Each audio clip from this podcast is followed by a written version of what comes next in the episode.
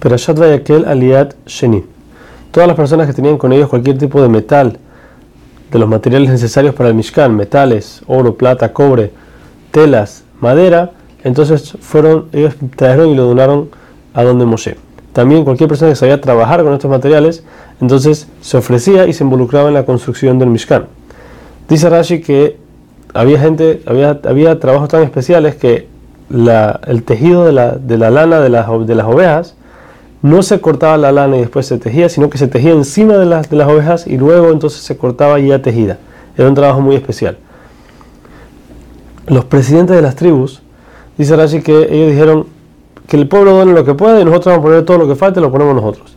Pero el pueblo, con tanta ímpetu que tenía, terminó donando todo lo que era necesario y los, los presidentes se quedaron, los príncipes se quedaron sin poder donar nada. Lo único que pudieron dar fueron las piedras para el Hoshen.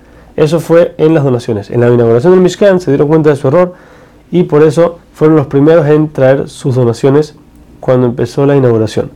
Solamente que por el hecho de que fueron perezosos al principio, la Torah le quita una letra de su nombre.